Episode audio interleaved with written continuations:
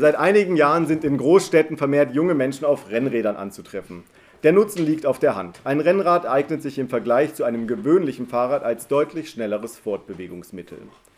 Durch die tägliche Sporteinheit kann der mühselige Weg zur Arbeit oder zu Freundinnen zudem sinnvoll genutzt werden, um sich fit zu halten.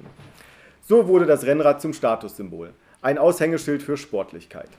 Für demonstrativ Rennradfahrende hat zudem das geringe Gewicht der Rennräder einen sehr praktischen Vorteil. Das Rad muss nicht neben all den anderen gewöhnlichen Rädern auf der Straße angeschlossen werden, sondern kann leicht geschultert in die Wohnung oder ins Büro getragen werden, wo auch Freunde und Kolleginnen bestaunen können, welch dynamisches Hobby man hat.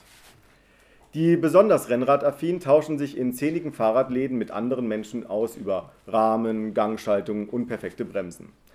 Dabei kommt es keineswegs darauf an, die modernste Technik zu verwenden. Vielmehr genießen diejenigen hohes Ansehen, die die ausgefallensten Rennradelemente etwa aus den 60er Jahren ersteigern konnten. Als mehr und mehr Menschen sich ein altes Rennrad zulegten, kam zudem ein neuer Trend in Mode, um der Gewöhnlichkeit zu entgehen. Es standen Räder hoch im Kurs, die, für die, Not, die auf die notwendigen Elemente reduziert waren. Bei Fixed Gear Bikes wurde die Reduktion auf die Spitze getrieben. Keine Bremsen, Räder ohne Freilauf, keine Schaltung. Das spartanische Fixie verdichtet das Autonomiegelübde der Rennradszene. Noch nicht einmal auf Gänge oder Bremsglötze sind die Rennradbegeisterten angewiesen, sondern allein auf sich selbst.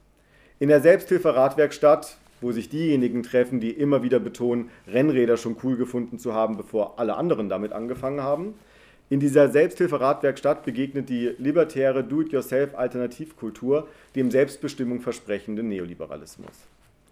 Trendsetter des Rennrads für die kreative urbane Mittelklasse ist die Kurierszene. Der Beruf verspricht grenzenlose Freiheit und Individualismus, doch ist er bei genauer Betrachtung ein Musterbeispiel für die Entgrenzung von Arbeits- und Privatleben. Völlig selbstbestimmt nutzen prekär Beschäftigte ihre Freizeit dafür, sich über die neuesten Entwicklungen ihres Arbeitsgeräts zu informieren, sich mit anderen auszutauschen, auf Treffen zu gehen und sich fit zu halten. Neben der unmittelbaren Ausbeutung während der Arbeitszeit dient die Freizeit nicht nur der Reproduktion der Arbeitskraft, sondern zugleich ihrer Optimierung.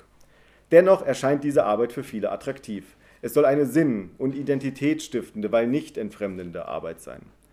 Doch das ändert nichts an der Ausbeutung. Fahrradkuriere strampeln fleißig im Niedriglohnsektor. Ich habe natürlich auch ein Rennrad. Ich muss aber dazu sagen, ich habe das Rennrad ähm, wirklich schon sehr, sehr lange. Also als ich das Rennrad, ich hatte schon ein Rennrad, da hatte das wirklich niemand anderes. Das war damals in Süddeutschland und das ist auch ein sehr altes Rennrad aus den 60ern.